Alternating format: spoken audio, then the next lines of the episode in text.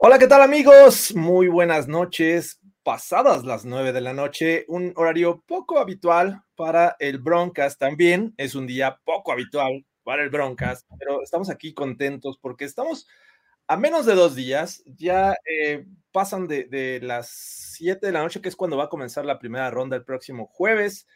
Draft NFL 2022 está a la vuelta de la esquina. Y antes de entrar de lleno en los temas que tenemos preparados esta noche, quiero saludar a Sofía Ramírez. ¿Cómo estás, Sofía? Bien, bien, emocionada. Ya tenemos ahora un poco más de perspectiva sobre, el AFC West, lo cual me encanta. Bueno, un, un día diferente, pero creo que un cambio está bien, ¿no? un día diferente, es correcto. Eh, y ahorita vamos a hablar de, lo que muchos nos están poniendo en los comentarios. Y también le damos la bienvenida a Fernando Pacheco. ¿Cómo estás, Fernando? Muy bien, amigos. Muy bien, George, Sophie, ya listos para hablar de, del AFC West. Eh, una división sumamente, sumamente interesante, sumamente competida. Por ahí eh, me ponía en Twitter en la, en la mañana, ¿no? Que es una liga completamente distinta y probablemente pudiéramos decir que sí. Ya analizaremos esta esta división a detalle. Muchas gracias por estar aquí, amigos. Es correcto. Muchas gracias todos los que están en vivo, eh, a Manuel Salinas, a Francisco Telles, Lalo Torres, Aaron Moya, todos los que nos están mandando saludos en esta transmisión en vivo y los que nos ven de manera diferida también. Muchas gracias. Dejen los comentarios, denle su like respectivo.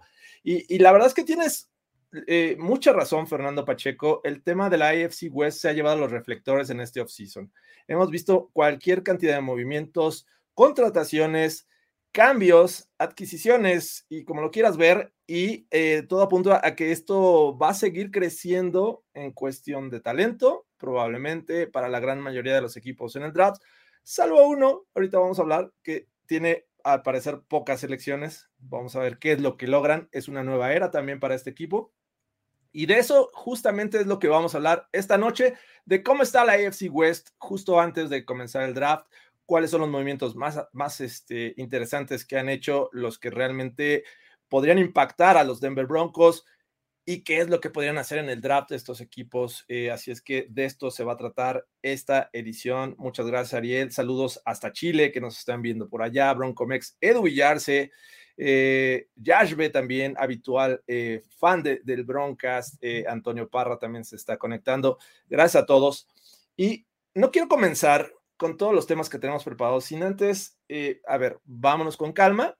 Melvin Gordon parece que podría regresar al equipo. ¿Es cierto eso, Fernando Pacheco? Pues al parecer eh, es cierto, hasta el momento solamente es una noticia, un rumor ahí, este, que se ha filtrado, eh, según Jordan Schultz, eh, Melvin Gordon estaría cerca de firmar con, los Denver Broncos y según Zach Stevens, el, último reporte que ha salido hace menos de dos, tres minutos, dice que el contrato o la firma pudiera ser por un año, lo cual significa que regresa este tándem de running backs que a mí me encanta, obviamente, sumamente poderoso Melvin Gordon y, y, Williams, pero, insisto, todavía eh, no es oficial, todavía no pone la firma, pero es una posibilidad muy, muy alta que podamos ver a, Melvin Gordon de regreso con, eh, ahora con Russell Wilson, con su compañero del college, eh, de Wisconsin. Entonces, eso también me, me emociona bastante. Wow, podríamos estar viendo eh, un, reencuentro más, ¿no? No solamente los Raiders tienen sus reencuentros universitarios, podría ser el de los Denver Broncos, como bien lo mencionas. Eh, pero, ¿cómo ves esto, Sofía? Entiendo que todavía no está confirmado, pero habíamos hablado ya en la edición pasada del Broncas de algunas necesidades, y esto va a tirar mucho mi, mi teoría de que podrían ir por running back en el draft. Pues depende, creo que justo running back era una de las prioridades y ahora puede ser que todavía agarren core, este coreback. Dios, ya la costumbre. Running back dentro del draft, pero eh, puede ser que sean rondas más bajas. Aún así, yo creo que esto sí cambia porque traes un running back de calidad que ya está, eh, pues tiene buena química con el equipo, que ya sabes que tienes un buen tándem con, con Javante Williams y todo, pero al mismo tiempo creo que va a haber un cambio en rol en, en Melvin Gordon Aquí se dice que el contrato va a ser por, por un año, lo cual está bien. Y mientras le das chance de desarrollarse a alguien más para hacer ese running back 2, que creo que va a ser el rol de Melvin Gordon en esta, en esta temporada, en vez de ese backfield dividido como lo veíamos, donde era uno A y uno B, creo que ahora es el show de, de Pookie Williams. Palabras fuertes. No sé si estás hablando desde el corazón, Sofía Ramírez, porque la, verdad es que nos, lo robó eh, Williams eh, con su temporada de novato y entiendo hacia, hacia dónde va, pero bueno, el veterano sigue siendo Melvin Gordon. No sé si ya en este momento le estemos dando la titularidad o el puesto de running back uno a, a que me gustaría, debo de aceptarlo, pero no sé si ya es muy temprano para, para ponerlo ahí. Pero creo que se hablaba mucho de la falta como que tenía de visión y cómo es importante este, dentro de este nuevo esquema eh, la parte de running back eso, ¿no? Que poquito tiene que desarrollarse un poco para ser el running back uno y que ya no haya duda al respecto. Y creo que en eso Melvin Gordon le puede ayudar mucho, pero creo que ya no va a ser un 50-50 como lo que vimos en la temporada pasada, sino que al menos poco a poco Puki va a estar tomando un poco más el rol hasta ser el running back uno. Puede ser que las primeras semanas puedas ver un 60 Williams y un 40 Melvin Gordon o algo así, pero siento que Puki puede ser el primero. ¿Tú cómo ves, Fernando? ¿Crees que eh, en dado caso de que se confirma esta eh, noticia de que Melvin Gordon, y, que realmente me sorprende porque en algún momento se reportó que estaba ya en pláticas con los Ravens, eh, tenga esta función del running back 2? Yo creo que sí, yo creo que en algún momento sí va a, ser eso, sobre todo, y lo mencionábamos el, el, Broncas pasado, necesitas un running back de tercer down, y Melvin Gordon es ese running back. Una, un, un, jugador que es muy bueno para cubrir el coreback, es muy bueno en protección de pase y es muy bueno saliendo del backfield. Entonces, tranquilamente con ese hombre atrás y con esa seguridad que él tiene, puedes poner a Puki a correr en primera y segunda oportunidad y dejar a Melvin Gordon en tercera oportunidad para que haga lo que mejor sabe hacer, ¿no? Que es salir del backfield, agarrar, agarrar pases, conseguir primeros y dieces, y es sumamente físico. Y ya no estás arriesgando tanto o, como lo están, o lo hemos criticado mucho, me incluyo, en esa parte de tal vez en zona roja y los fumbles que, que ha tenido, entonces, tal vez le quitas un poco de esa responsabilidad y, lo pones más a, conseguir, eh, a convertirte a esas oportunidades. Yo por eso sí veo a Melvin Gordon ya como en un, no podré, no, no tal vez un running back 2, pero sí un running back de tercer down, que creo que es lo que le hace falta al equipo y con Gordon de regreso creo que ya, ya lo tiene. Muy bien, y esto, a ver muchachos, eh, nos aleja de la posibilidad de, draftear un, un, running back en algún momento del draft o si siguen viendo la posibilidad, a lo mejor no en el segundo día, pero sí en el tercero? Sí, yo sigo viendo que el running back llega, porque el contrato de Gordon es por un año. Este año cumple 29 y ya un running back de 30, a menos de que seas este el, ¿cómo se llama? El, running back de el veterano de, de, todo, de todos los equipos, este Ah, veterano de todos los equipos. Sí, que ha pasado por los Bills, que por los Texans, por Miami, este... Ah, ¿Frank Gore? ¿o Frank Gore, exactamente, a menos de que seas Frank Gore y tengas toda la vitalidad del mundo, este, pues bueno, eh, vas a seguir en un gran nivel y, no quiero menospreciar lo, lo, que puede hacer ya Melvin Gordon en sus 30 porque seguía siendo un chamaco, obviamente, pero este, pero sí creo que la necesidad de, conseguir un running back joven en el draft, esta es una gran oportunidad, sobre todo porque tienes, tienes espacio y tienes tiempo para desarrollarlo este, para el siguiente año. Entonces yo sigo yendo por uno. ¿Cómo ves, Sofía? Eh, ah, ¿Llegará un running back eh, joven vía este draft? Pues sí, yo creo que la cosa es te quitas la necesidad inminente de chance alcanzar un running back en, en tus primeros picks, que era de lo que al menos yo hablaba de, ok, tenemos algunos huecos que queremos cubrir con otro tipo de posiciones, o al menos yo quiero cubrir con otras posiciones, y ahí tienes menos presión de decir, bueno, ¿sabes qué? Voy a agarrar un running back temprano como lo hice el año pasado, ¿no? Al final de cuentas, eh, Williams llegó temprano el año pasado y hacer lo mismo este año para mí representaba demasiado capital en una sola posición, menos capital de draft. Entonces, para mí está bien, te quitas esa presión de encima y aún así lo puedes agarrar en rondas más abajo. Entonces, está bien. No creo que. De todas maneras, yo lo veía como un día 3, no como Fernando, pero. Eh, pero bueno. Yo, yo también lo veía como del día 2.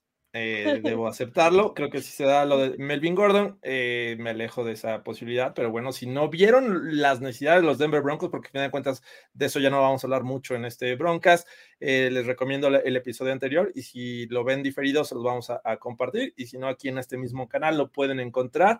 Eh, porque una de las propuestas que yo había dicho era el de running back y posiblemente temprano, porque es lo que potencialmente podría hacer eh, George Payton eh, en este segundo día del draft. Así es que, bueno, vamos de lleno a, los temas que tenemos preparados, porque realmente esto nos tomó de sorpresa justo antes de, comenzar esta edición. Eh, vamos a hablar de cómo está la situación en la AFC West. Y para decir que eh, los equipos han hecho un trabajo brutal, algunos más, algunos menos, me parece que hay que conocer cuáles han sido estos movimientos. Vamos a comenzar en orden alfabético por ciudad, no por eh, nickname o este, el nombre del equipo.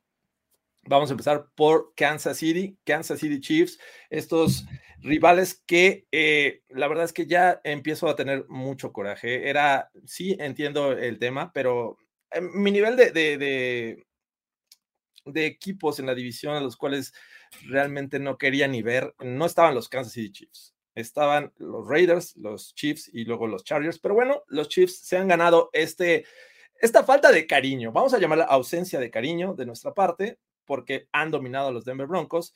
Y me parece que de los cuatro equipos es el más discreto. Eh, Sofía Ramírez, ¿tienes ahí los movimientos más destacados de los Kansas City Chiefs? Sí, este, bueno, llegan Justin Reed, Marquez Valdez Cantling, Taylor Stallworth, Jermaine Carter, Austin Reader, Juju Smith Schuster, Robert Johnson, Corey Coleman, Ronald Jones, y bueno, tengo un bonche de nombres, pero creo que esos son como los más destacados. Y la cosa dentro de los Chiefs es que también hay muchas salidas, ¿no? Ahí no sé si alguien se quiere aventar las salidas.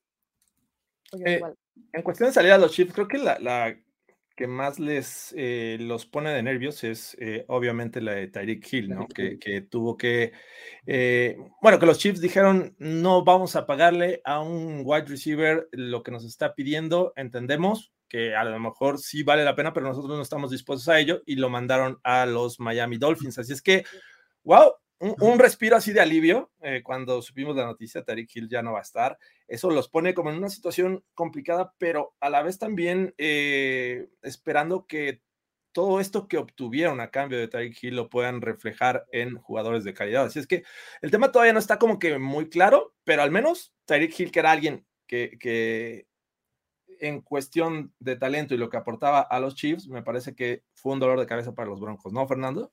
Sí, sin duda, todo mundo tiene en el radar la salida de Tariq Hill, pero también vámonos del lado defensivo y pierden a Melvin Ingram, que es un, un, pass rusher que sin duda le hizo mucha o le sirvió de mucho la temporada pasada a, los Chiefs, y también pierden a Tarain Matthew. Esas dos bajas defensivas también creo que pueden ser eh, bueno, no sorpresivas, sino de peso para los Chiefs.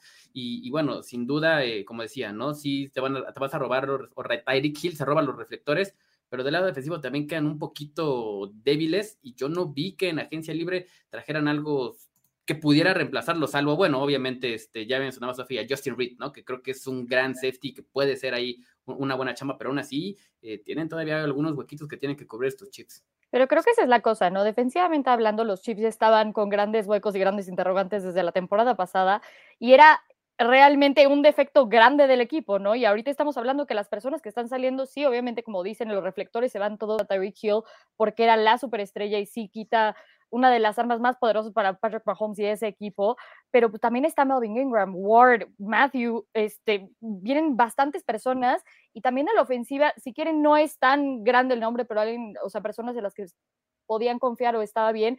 Pringle, que tuvo un, un mayor rol el año pasado, McKinnon que lo hizo bien dentro del equipo igual el año pasado, que entonces empiezan a tener huequitos donde se muestran más necesidades dentro de este mismo equipo y obviamente, pues sí, ya tienen muchos picks dentro de la parte del draft, pero tienen muchos huecos que cubrir más a la parte defensiva y ahora empiezas a meter un, trajiste a, a Marcus Cantling y aparte traes a Juju, pero al final de cuentas sigues teniendo ese interrogante de pides a, a Michael Hartman, pero ¿quién es tu wide receiver uno? Yo no lo veo en ese equipo. No veo quién pueda reemplazar a Tyreek Hill ahí. Y por más que traigan a Reed, también siento que esa secundaria está muy pues vacía de cierta manera, necesitan reforzarla de esa manera en este, en este draft. Sí, en cuestión de defensiva secundaria, eh, mm, perdieron a Charvarius Ward, eh, Mike Hughes también me parece que eh, este, ya no va a estar con, el equipo. Eh, ya hablaban de, de Matthew y, aunque, y, aunque, llegó Justin Reed, me parece que muchos analistas siguen viendo una necesidad para los Chiefs, el que vayan por un safety en el draft. Pero antes de hablar de necesidades concretas de este equipo, Eh, ¿Les parece si avanzamos al siguiente eh, este, equipo que sería en este caso Las Vegas Raiders? Las, Las Vegas que van a ser el anfitrión de este draft 2022. Y Fernando Pacheco, tú tienes la información de cuáles han sido estas llegadas clave de los Raiders. Pues mira, yo creo que sin duda la que se lleva los reflectores es Davante Adams, ¿no? Eh, el wide receiver, o para, para muchos considerado el mejor wide receiver de la NFL llega a Las Vegas, se junta con su compañero de universidad, con Derek Carr, amigo de Sophie Ramírez, por cierto, y este, hay, que hacer énfasis. Y bueno, hay, otro, hay otros dos nombres que a mí me gustaría destacar. Obviamente, la presencia del linebacker Chandler Jones, alguien que sin duda va a generar presión ahí para, para los quarterbacks, y el cornerback Rock Yassin, ese creo que también hacen un trade por él eh, hacía falta un, este, un cornerback para, los Raiders, lo traen. Esas yo creo que son las tres mejores eh, adquisiciones que tienen los Raiders en, este offseason. Y eh, pues bueno, también pierden, pierden este, gente. para mí la más importante de Yannick Ngakwe, creo que es la, que más les pesa, y la de Casey Hayward, un, corner que, que también era, era, sumamente productivo. Creo que esas son las, las llegadas y las salidas más representativas de, los Raiders este, para, para esta agencia libre, ¿no? Que hay, que, mencionarlo, eh, los Raiders es el equipo que tiene cambios desde general manager, eh, staff de cocheo, llega un viejo conocido de los Denver Broncos, Josh McDaniels al equipo de, de, los Raiders y creo que esto también afecta a varios cambios que mencionas. Por ahí el de Ndrengaku, que me parece que sí es clave, también el de Hayward, pero era gente que le gustaba mucho a Gus Bradley, que era el coordinador defensivo de esta franquicia. Ahora viene otros tiempos y creo que tratan de buscar, buscar este talento diferente para la defensiva que aparentemente van a mostrar a partir de 2022, que me parece eh, interesante el tema de, de la llegada de Chandler Jones, un jugador que se vio muy bien con los, los Cardinals. Me parece que es de estos jugadores que constantemente suelen presionar y lo hacen de gran manera en la NFL, así es que él llega ahí. Rock Yassin, a mí me gustaba mucho con los Colts en este cambio con Ngako, me parece que llega. Y pues obviamente ya no está Tariq Hill en la división, pero llega Davante Adams. Y eso me estresa un poco. ¿Cómo ves, Sofía? Sí, definitivamente es estresante. Eh, primero a mí lo que me estresa es Chandler Jones, porque creo que también ya, ya tenías con Max Crosby alguien que podía presionar bien al coreback, que realmente en esa defensiva te daba bastante que preocuparte y ahora haces a Chandler Jones parte de los Raiders, preocupante masivo. Y Devante Adams, ¿no? Que justo se hablaba mucho de, ok, Derek Carr, ¿a quién le tiene que lanzar? Obviamente está Waller, este, Renfro salió muy bien, creo que era como esos dos eran sus weapons número uno en, de esa manera. Ahora se escucha un poco el, rumor de Waller, pero nada es oficial y hasta que Waller no se vaya, yo lo sigo contando como arma número uno y a Renfro. Pero ahora llega Devante Adams a justo hacer como, bueno, si no estabas preocupado sobre esta, esta ofensiva, al menos ya tiene, ya tiene con qué trabajar y a pesar de que estén wide receiver, a mi opinión, eh, pues sí, creo que con eso ya están muy cubiertos. Ok, bueno, estos Raiders buscan tener una nueva era. Obviamente con Josh McDaniels como que muchos nos quedamos un poquito tranquilos, pero no sé, digo, a final de cuentas es otra etapa, una, un tipo en teoría mucho más maduro, sabe eh, hacia dónde actuar y no va a ser general manager a, a diferencia de cómo fue esta etapa con los Denver Broncos, así es que va a haber alguien que le diga, eh, sus nos, que a veces son necesarios y eh, tienes que tomar este, este camino. Pero bueno, vamos a ver qué pasa con estos Raiders, que de ser este equipo que, ah, mira, está ahí este, en el último lugar de la división, después de que Russell Wilson llegó con los Broncos, pues bueno, creo que estas adiciones lo hacen un equipo que no hay que eh, demeritar. Creo que van a dar lata y ya hablaremos de ello.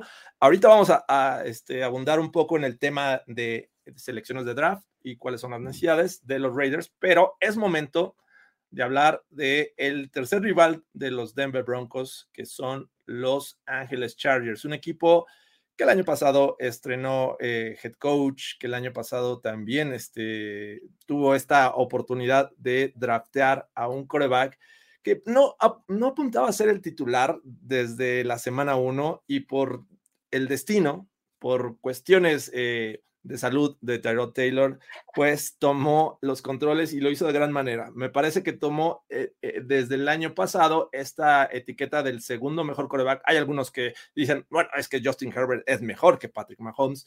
eh, la discusión va a estar ahí. Bueno, ya es una realidad, no lo podemos negar. Justin Herbert me parece que lo que necesitaba, a diferencia de su primer año, era línea ofensiva, se la empezaron a dar. Los wide receivers son muy buenos. Tiene una sólida defensiva también, que me parece que ahí si se mantienen sanos, puede ser un equipo que también va a aspirar al campeonato de la división. Entonces, todo esto sumado a lo que hicieron este off-season, que la verdad se movieron mucho, fueron también agresivos y creo que eh, tuvieron la capacidad como para hacerse o regresar a un viejo conocido de la, de AFC West, que lo habíamos mandado ahí lejos en el norte de la nacional, pero regresó ahora en forma de Charger y me refiero a Khalil Mack. Khalil Mack, que es un tipo que innegablemente tiene una un gran talento para presionar al coreback. Y ahí está, ya es parte de los Chargers. Llega JC Jackson, un cornerback que con los Pats hizo un, buen trabajo, tuvo una gran temporada 2021.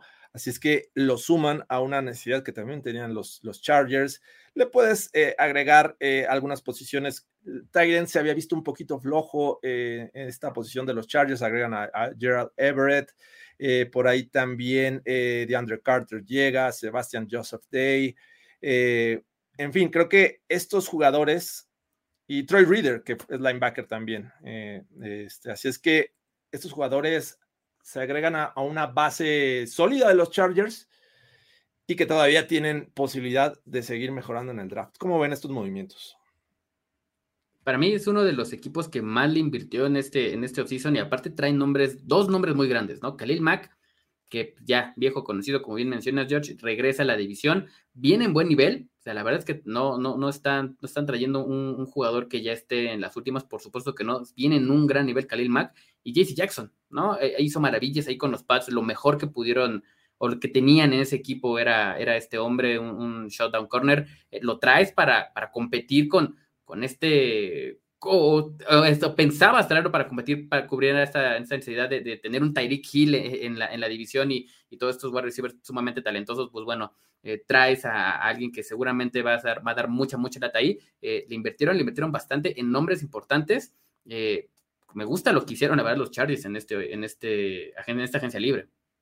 ¿Cómo ves, Sofía? Estoy de acuerdo, ahí la verdad es que me gustó bastante lo que, lo que hicieron los Chargers y me está gustando lo que hacen los Chargers en general.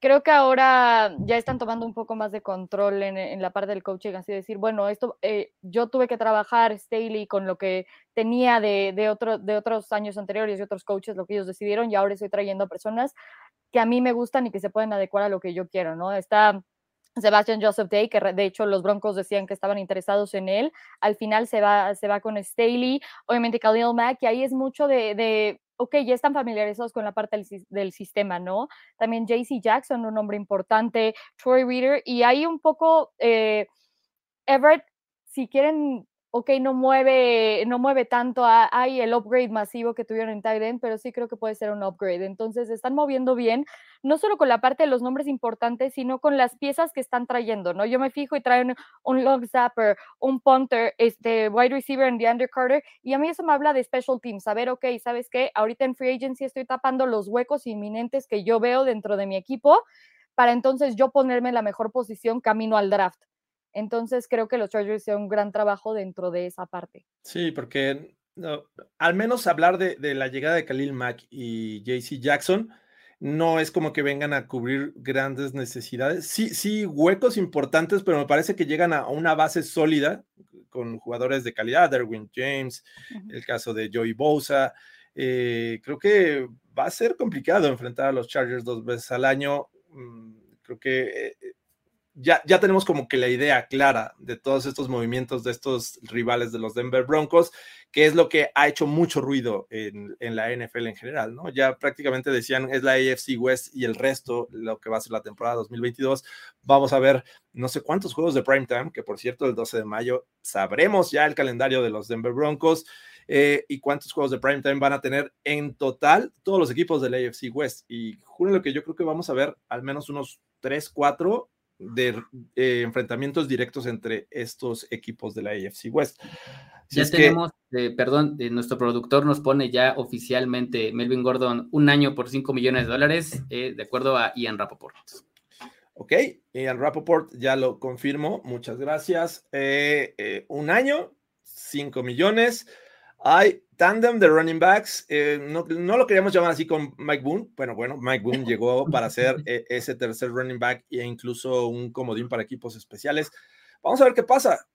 Eh, eso nos da cierta tranquilidad en el backfield.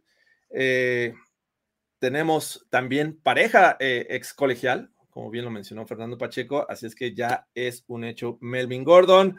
Vamos a ver si al inicio de la, de la semana 1 es Melvin Gordon el running back número dos, como nos dijo Sofía Ramírez. Pero bueno. alguien en este bronca está muy feliz el día de hoy. Sí, alguien, alguien llamado Fernando Pacheco, seguramente.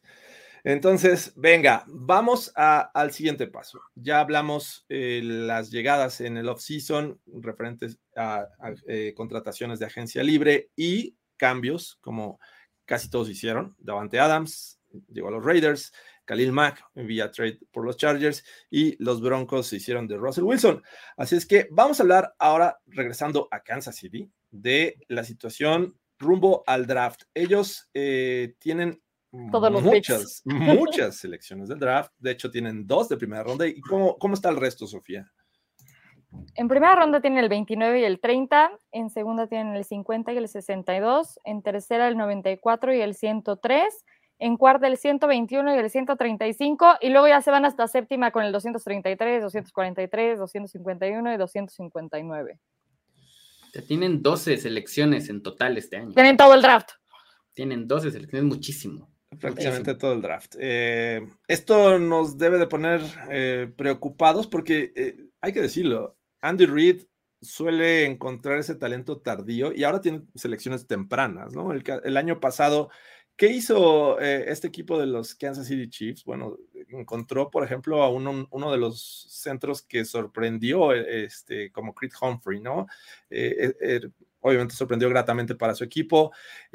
por ahí seleccionó a Trey Smith, a Nick Bolton, jugadores que empezaron a, a contribuir. Así es que teniendo este panorama de tantas elecciones, algunas, muchas tempranas, ¿Cómo ven? ¿Qué, piensan que van a hacer los Chiefs con estas selecciones de draft? Yo veo una necesidad, independientemente de lo que pueda ser eh, o la salida de Tyreek Hill, que sin duda creo que es algo fundamental. A este equipo le hace falta eh, defensiva. Yo iría, para mí, la necesidad más grande de estos Chiefs es un par rusher. Un par rusher, alguien que pueda presionar al quarterback. Eh, pierdes a Melvin Ingram, que si bien te aportó mucho, también creo que necesitaba algo, algo diferente. Eh, para mí esa es la, necesidad principal eh, que, tienen, que tienen estos Chiefs. Yo lo tomaría eh, en el pick. Aparte, creo que tiene, están en una posición perfecta los Chiefs porque tienen el pick, em, tienen el 29 y el 30 de la primera ronda. Entonces, creo que tienen ahí la posibilidad de agarrar o, de seleccionar dos jugadores que sean de impacto. de impacto, me refiero a titulares en, el día 1. Yo me iría el, con el 29, yo me iría con un, con un parrocho. ¿Cómo ves, Sofía? Sí, me gusta pass rusher, pero también creo que wide receiver está, está ahí arriba. Y es la cosa. Tienen 29 y tienen 30, entonces los picks son seguidos, ellos pueden elegir realmente con cuál tomar el que sea y ver cuál les va a caer primero, ¿no? Al final, al final de cuentas se ha hablado mucho de que este draft estaba muy bien en, en corner, en edge y en wide receiver, entonces yo creo que pueden agarrar uno de impacto inmediato en, en esas primeras rondas que tienen, bueno, en la primera ronda que tienen de los dos picks que tienen ahí, y, y sí es preocupante lo que pueden hacer.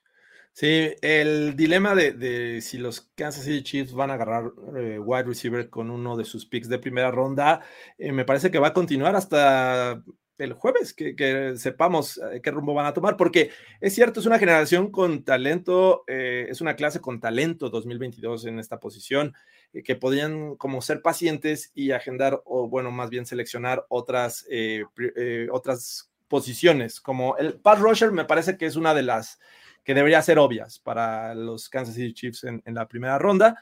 La otra, podrían seguir por el camino defensivo. Han perdido, como lo decíamos hace rato, defensiva secundaria, cornerbacks.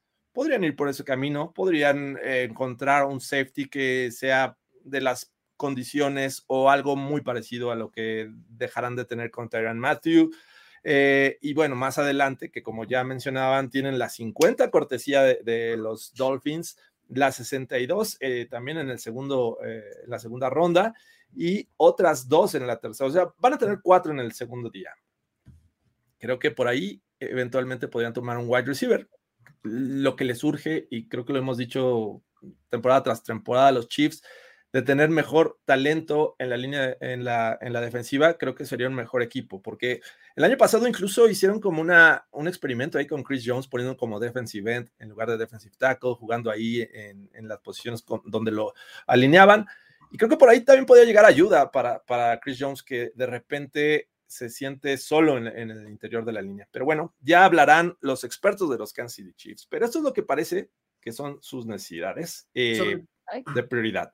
Sobre todo porque ve los corebacks que tienes en la división, tienes que presionarlos. Ahora ya con Russell Wilson en los Broncos, tienes que meterle presión. Justin Herbert es un coreback que se sabe mover muy bien fuera de la base de protección y Derek Carr, bueno, le encanta, le encanta deshacerse muy rápido del balón y más si tienes un, Hunter Renfro al cual eh, puedes encontrar ahí en el slot o, buscarlo en un pase rápido, tienes que presionar al coreback y los Chiefs necesitan hacer eso. Yo por eso eh, considero que, la defensiva, un par rusher eh, o un edge, creo que es lo que tiene que estar buscando.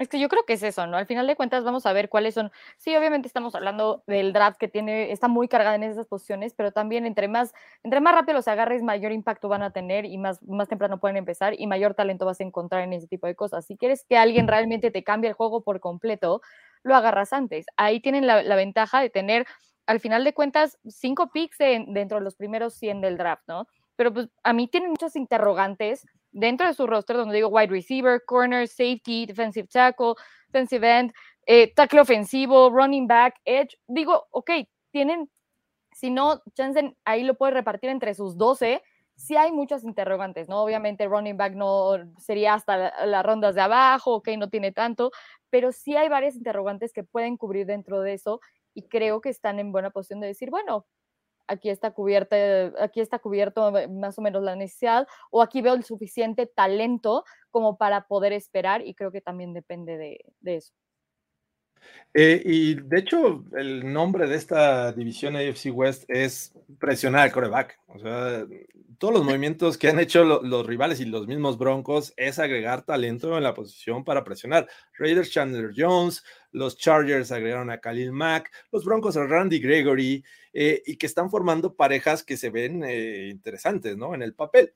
Vamos a ver qué pasa, porque los Chiefs en esta, en esta carrera de los pass rushers son los que van abajo, van perdiendo. Así es que creo que eventualmente veremos seleccionar a lo mejor un par de pass rushers y no les sorprenda que sean los primeros dos días que lleguen un par. Creo que por ahí podría, podría ser el camino de los, de los Chiefs. Pero bueno, Fernando Pacheco, te viene el trabajo más sencillo porque te toca hablar de, de, la cantidad de selecciones que tienen los Raiders para este próximo draft. La, verdad es que los Raiders tienen solamente cinco selecciones de draft para, para, este, para este 2022. Eh, tienen la primera, la primera de sus selecciones la tienen hasta la ronda 3. Hasta la ronda 3 es cuando tienen su primera selección de draft, o sea, ya está el segundo día. Eh, después de ahí tienen una de cuarta, eh, dos de quinta y una séptima. Eso es lo que tienen los Raiders como, como capital para invertir en el draft y con todas las, con todos los huecos que pudiera tener estos, estos Raiders, creo que sí es muy poquito y van a tener que hacer maravillas. Sobre todo, eh, mi consideración, eh, por más de que tengan ahí ya a, Chandler Jones y a Rock Yassin, qué bueno que tengan defensiva, obviamente se tienen que enfocar en proteger a Derek Carr. Creo que e invertir estas selecciones, yo no descartaría que eh, hicieran un paquetito, un combo de dos, tres selecciones y tratar de subir lo más que se pueda en la tercera ronda, incluso llegar a la segunda por un, por un offensive tackle. Yo creo que es lo que más necesitan estos, estos Raiders, ¿no? Proteger bien a, a, Derek Carr, dado que Alex Letterwood, que fue su primera selección de, draft del año pasado, ha dejado mucho que desear. Entonces, sin duda, hay que, hay que proteger a, a Derek Carr. Yo iría por, por un liniero ofensivo y con este poco capital de cinco selecciones, pues se ve complicado que pudieran hacer algo para, para este año, ¿no? Que sea de impacto para este año. Sí, se, ve complicado. Como bien menciona, su primera selección es eh, pues ya tarde en la, tercera ronda, la 86, si mal no recuerdo. Eh, entonces, eh, a pesar de lo que han hecho en la agencia libre y muchas también para el lado defensivo, que creo que es una de sus mayores necesidades, ¿no? Reforzar la defensiva. Pero si tú me dices quién está detrás de, Waller, eh, de, bueno, de Davante Adams y, Hunter Renfro, la verdad es que es difícil eh, recordar un nombre de los wide receivers de los Raiders. Eh, Así es que creo que por ahí necesitarían buscar ayuda en la, posición de wide receiver, pero creo que la defensiva debería ser la prioridad de este equipo, ¿no? Trajeron jugadores interesantes, sí, pero a diferencia de los Chargers, me parece que la base no era sólida para nada y también han perdido jugadores en esta agencia libre, ¿no? El, caso de Quinton Jefferson, del propio Ngakwe que ya platicábamos, de, de Phylon, eh, Desmond Trufant, por ahí también Corey Littleton, y a lo mejor son nombres que suenan relevantes, pero también que no funcionaron para los Raiders, por algo están saliendo. Así es que, ¿cómo ves, Sofía? Poco capital y todavía muchas necesidades que cubrir por, por el lado defensivo, ¿no? Sí, creo que ahí para mí son muchos interrogantes sobre qué es lo que realmente pueden hacer los Raiders o no. No es tanto qué es lo que deben de hacer, sino qué es lo que pueden hacer con nada más cinco selecciones de draft en general. Pero yo no creo que, que puedan realmente cambiar ese capital por todos los huecos que realmente tienen dentro del roster, ¿no? Hablamos de pues sí, de la parte defensiva está, está, tiene varios huecos importantes donde yo creo que por eso se van a ir por un corner en la, eh, con el primer pick, que es el 86. Al final de cuentas, eh, creo que sí es muy importante. Y a pesar de que veo que la línea ofensiva también puede ser importante, eh, pues, lo de World fue cambiado, ¿no? O sea, empezó como tackle, se fue, a, se fue como guard. Y ahí donde dices, hay un interrogante ahí sobre si realmente lo van a dejar como guard, lo van a dejar como tackle, y sí lo necesitan, pero al final de cuentas creo que ese hueco lo pueden tratar de, parchar ya en este punto del nivel de, talento que puedes conseguir en lo que queda de free agency o lo que puedes agarrar ahorita en el draft, creo que puedes conseguir un mayor impacto en un corner con el pick 86 de lo que realmente puedes conseguir en, right tackle guard de impacto inmediato para los Raiders. Entonces yo me hacia ya. Sí, como lo dijimos hace rato, creo que eh, eh, ellos también es una nueva era. No sabemos cómo va a funcionar este, esta nueva combinación. Staff, eh, General Manager, ya no está Mayock, eh, ya no está Gruden, obviamente. Así es que. Tom McMahon. Tom McMahon, eh, favorito de. ¿Alguien tenía su favorito ahí? Quiero recordar, Sofía. No, el favorito de Sophie, el favorito de Sophie, como siempre. Es mi favorito para acabar con los Raiders desde adentro. Ya, quiero ver el primer juego de los Broncos contra los Raiders, de verdad. Me, me muero de ansiedad por esto. Pero bueno, eh, esta es la situación de los Raiders. No es tan fácil para, el draft, pero vamos a ver qué hacen. Es cierto, la línea ofensiva también es un tema crucial para este, este equipo y sobre todo hablando de, lo que se avecina en cuestión de presión del coreback y defensivas que van a enfrentar. Vamos, defensive tackle también les, les lo necesitan, pero vamos a terminar eh, de hablar de, de la situación de los Chargers con la gran cantidad de picks que tienen, eh, pero son los reyes de, la séptima ronda. Eh, ellos tienen 10 en total, pero 4 de séptima ronda, ¿no? Y de esas 3 fueron compensatorias. Así es que, bueno, ellos tienen el pick 17. Mucho se habla que con este primer pick ellos podrían estar buscando un tackle derecho. Es como que la, opción obvia para estos Chargers. Sin embargo, he visto mock draft y he visto eh, algunos que sugieren que de no tener al hombre que quieran para el tackle derecho que podría esperar para el, segundo día, que es hasta la tercera ronda del siguiente pick, podrían ir por el camino de wide receiver. No es que les haga falta un wide receiver que, que oh, recontrataron a Mike Williams. este, Keenan Allen e, es, es, bueno, tiene todavía calidad, pero me parece que si a él le sumas un tercero, ya sea vía tight end o wide receiver, me parece que el, el más feliz del mundo sería Justin Herbert. Así es que son esas dos posibilidades que yo veo. Creo que por... Eh, creo que sí van a, conseguir eh, hacerse de su tackle en la primera ronda. Más adelante mm, verán las eh, otras necesidades, pero creo que es un salto muy importante del pick 17 al 79. No sé si tengan la posibilidad de subir, porque después del 79 tienen una cuarta, una quinta dos sextas y las cuatro séptimas que ya les había mencionado. Así es que eso hace un total de 10 selecciones. ¿Cómo ven la situación de los Chargers? Eh, mira, a, mí, a mí este, me gusta la, forma en la, que pueden buscar un wide receiver. Yo seguiría enfocado en, poner más presión eh, al coreback y sobre todo eh, alguien que, te cubra la línea defensiva, que fue de lo que los Chargers padecieron toda la temporada pasada, fue de los peores equipos en la liga, les corrían el balón a diestra y siniestra. Entonces yo, si, si realmente no está el hombre que ellos buscan ahí en la posición de, de tackle ofensivo, yo buscaría un tackle defensivo, yo buscaría un hombre de línea para estos Chargers, reforzar esa posición que también les hace muchísima falta. Y si pones ahí un buen jugador que te detenga la carrera y ya, y con los dos monstruos que vas a tener con Khalil Mack y, con Joey Bosa, híjole, aguas con estos Chargers. Y es que, bueno, hay que recordar que también en la agencia libre sumaron a Austin Johnson, a Sebastián Joseph Day. Podría no ser la necesidad, entiendo por dónde vas, pero creo que con ellos podrían ser un poquito pacientes, ¿no? Eh, a lo mejor añadir un poco de ayuda también en la posición de running back, que me parece que eh, Eckler es alguien que cuando se lesiona baja mucho su, su, este, su backfield. Me parece que la calidad para cargar el balón baja sin, sin Eckler. Así es que, aunque han sumado en recientes años y han hecho un esfuerzo, me parece que no les ha funcionado. Por ahí podría llegar ayuda, insisto, wide receiver, y creo que eh, ir formando eh, o darle profundidad a otras posiciones, incluso la de Pat Rusher, porque está ahí Khalil Mack, pero ¿cuánto te va a durar Khalil Mack? No lo sé. Claro. ¿Cómo ven?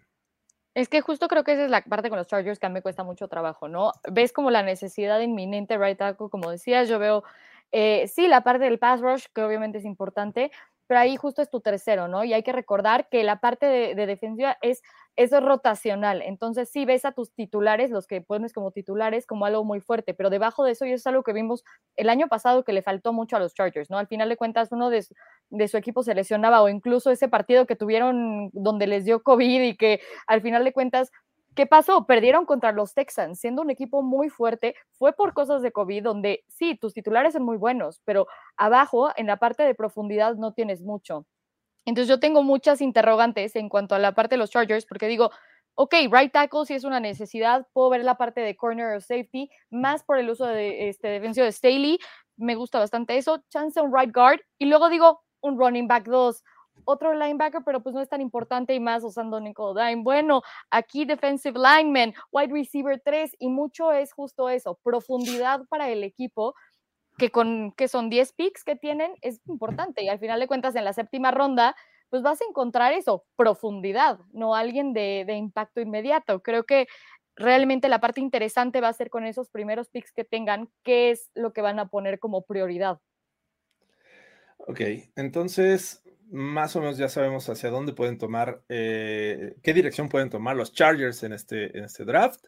Es cierto, tienen una selección top 20 en, la primera ronda, pero de ahí se van hasta la tercera y luego ya viene a ver qué, magia pueden hacer. Pero la realidad es que, hay que decirlo, creo que de los que mejor hacen un trabajo eh, o han hecho un trabajo recientemente han sido los Chargers en el draft. Me, gusta mucho lo, que hacen, la suma de talento. Algunos les funcionan, otros no, pero creo que la gran mayoría eh, suele ser jugadores que aportan inmediatamente. Así es que eh, vamos a ver qué pasa. La situación no es fácil para los Broncos. Ya hemos hablado del tema, ya hemos hablado de necesidades de la cantidad de picks que tiene George Payton para volvernos a emocionar.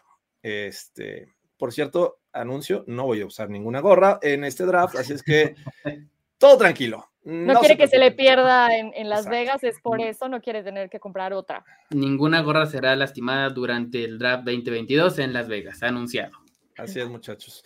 Eh, pues ya, mañana me voy para allá. Eh, muchas gracias porque fueron pacientes en, este, en esta edición del Broncas porque no llegué, me fui a hacer mi prueba porque tengo que estar al menos con no más de 24 horas de que me haya hecho la prueba. Así es que, bueno, ni hablar.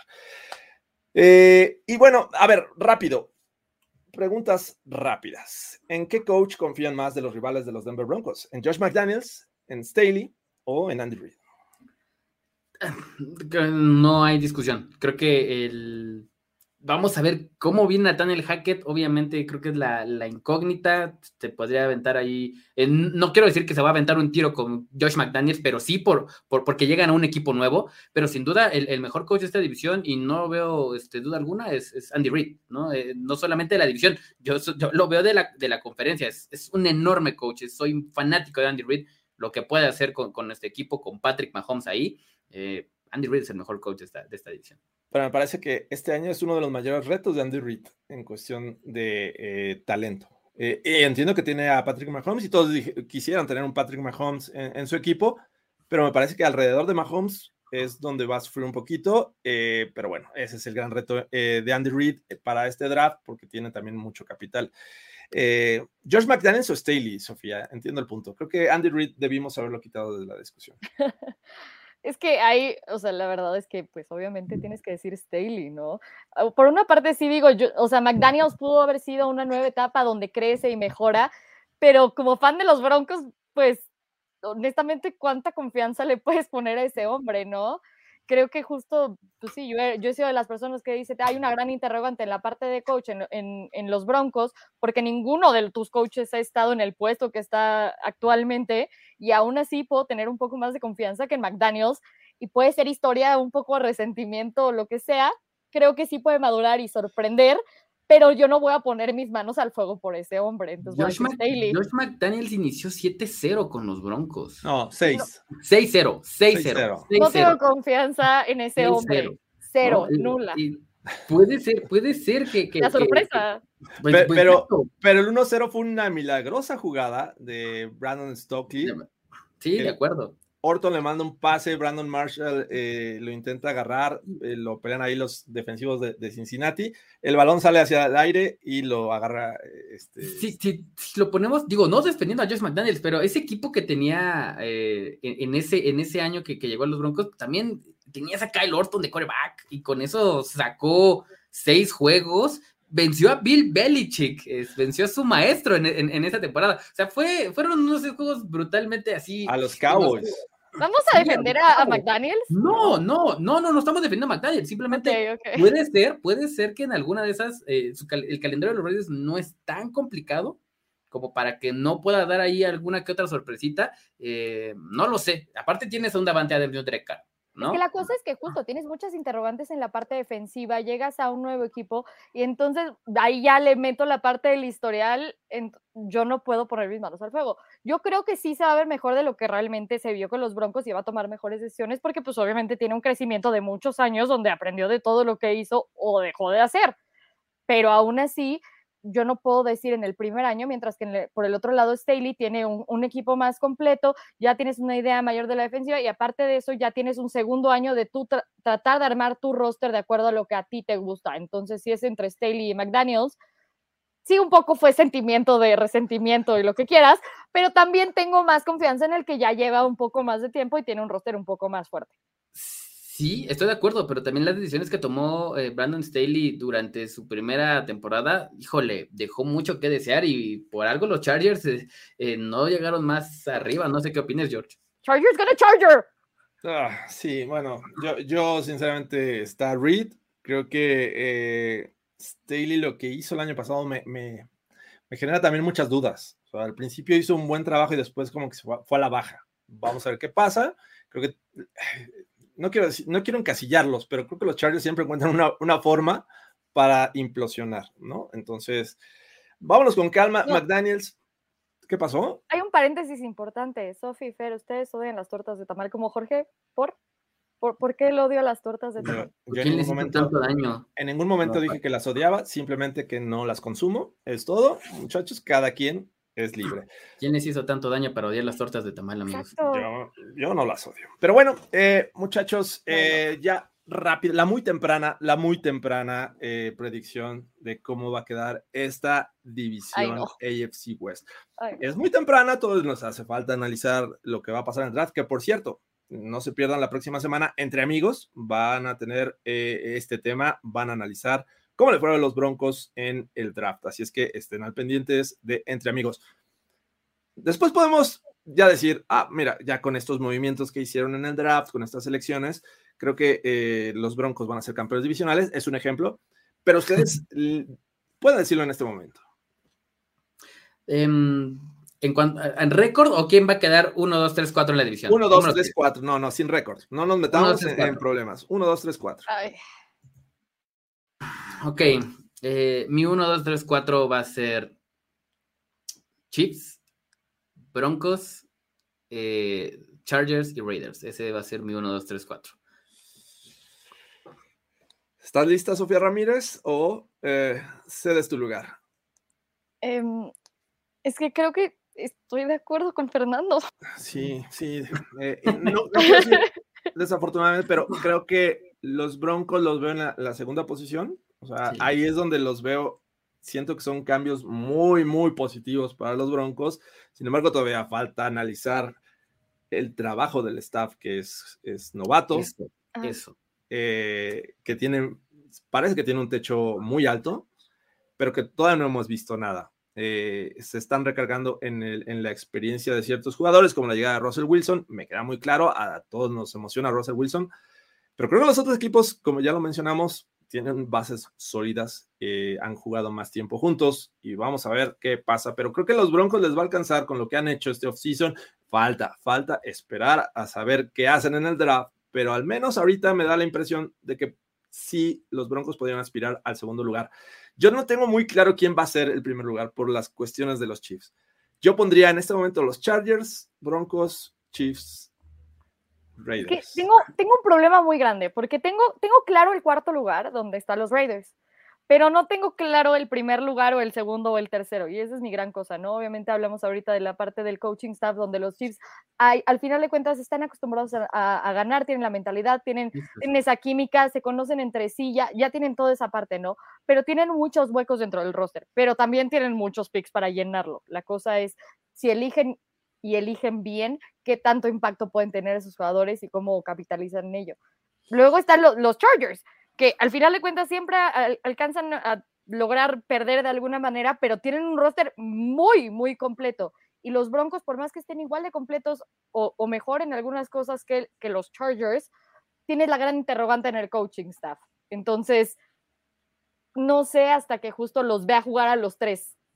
Yo creo que lo, lo principal, lo principal de, este, de esta división es lo que mencionaba George hace ratito, el staff de coacheo y tener a Andy Reid ahí y tener a su staff completo es lo que ha mantenido estos Chiefs 10 años como, compitiendo por esa división, ¿no? 10 años seguiditos y súmale un Patrick Mahomes. Obviamente, vimos, vimos, vimos un bajón el año pasado. eso sí es muy claro y hay que, hay que ponerlo, eh, y hay que resaltarlo, ¿no? Patrick Mahomes no fue el Patrick Mahomes que esperábamos el año pasado, ¿no?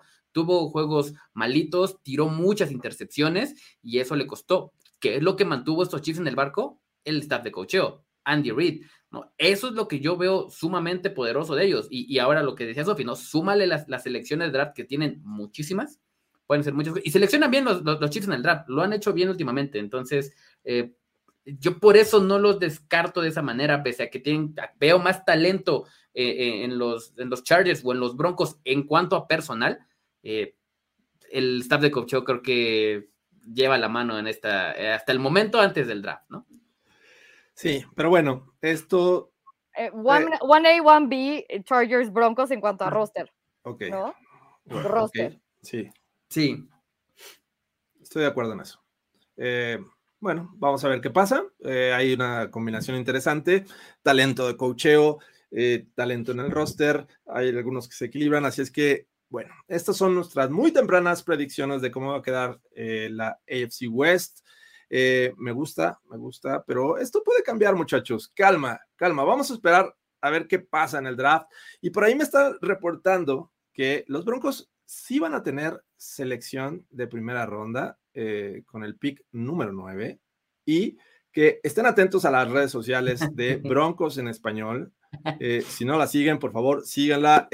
tengo entendido que a los 3.000 seguidores en Twitter y 3.000 seguidores en Instagram va a soltar la dinámica para regalar un jersey autografiado de Bradley Chop. Bradley Chop, que vino a México, dejó ahí su firma estampada en uno de sus jerseys, así es que muchachos, si tienen amigos broncos, eh, fans de los broncos, díganle que lo sigan, por favor. Si no tienen cuenta de Twitter, que se creen una cuenta de Twitter, no pasa nada.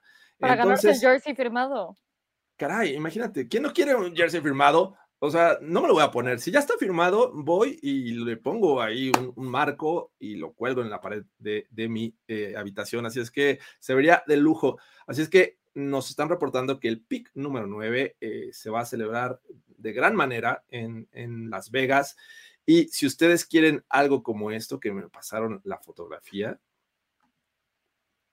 Ahí está. está genial. Perdón Por, tapar a Sofía, pero eh, pues, esta, ah, vamos a, tratar de ponerla por acá. Es un mejor look, no hay problema. Ahí está, tápenme a mí. Ah, aquí está, mira.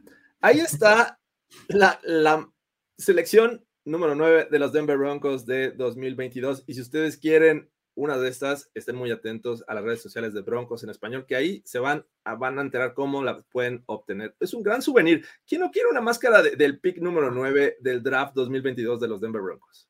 Yo lo quiero. Yo lo quiero. Yo quiero una, yo quiero una. Yo también, yo también quiero esta gran, eh, es un gran souvenir de, de, los Denver Broncos en este draft. Así es que si ustedes los quieren, ya lo saben, sigan las redes sociales de Denver de los Broncos en español. Así, ya saben, Broncos Español, no hay ñ, eh, es Broncos Español, eh, tanto en Twitter como en Instagram. Y ustedes van a poderse llevar una de estas máscaras. y no, no son, no son de Halloween. Aaron, Aaron Moya, ya, ya ando llamando Aaron. Aaron, no, Aaron, no son de Halloween, son de Russell Wilson. Así es que, muchachos, se la pueden llevar y va a ser bien divertido. Este, yo ya tengo que empezar a hacer mi maleta. Eh, mañana parto rumbo a Las Vegas para la cobertura del draft. Así es que estén muy al pendiente de, toda la información que sale justamente en este canal. Sigan todas las redes sociales de Broncos Español, como ya se los había eh, sugerido. Eh, y también sigan a Sofía Ramírez, a Fernando Pacheco y a mí en lo personal también lo pueden hacer en Twitter e Instagram. Muchas gracias, Sofía. No, gracias a ustedes. Y ahí me encuentran en Twitter como arroba Sofía-Ramírez G. Vamos a ver si armamos algo de draft, todavía no es seguro, pero eh, pues igual ahí estén pendientes. Ojalá se pueda y por ahí este, se consiguen unas máscaras de esas para que puedan regalar en, En, el draft party. Pero bueno, muchas gracias, eh, Fernando Pacheco. Eh, muchas gracias, amigos. A mí me encuentran en, Twitter como FerPacheco43. Eh, sigan todas las redes sociales de, Primero y Diez, eh, Broncos Español, en Instagram, Facebook, Broncos Fanáticos, Broncos Fanáticos en Facebook, Broncos Español en Twitter e Instagram. Y el lunes no se pierdan el programa Entre Amigos, donde van a tener todo el resumen de lo que pasó en el draft para los Denver Broncos con Sofía, perdón, con Rebeca, con Carlos y con Víctor. Ellos van a estar ahí el día lunes.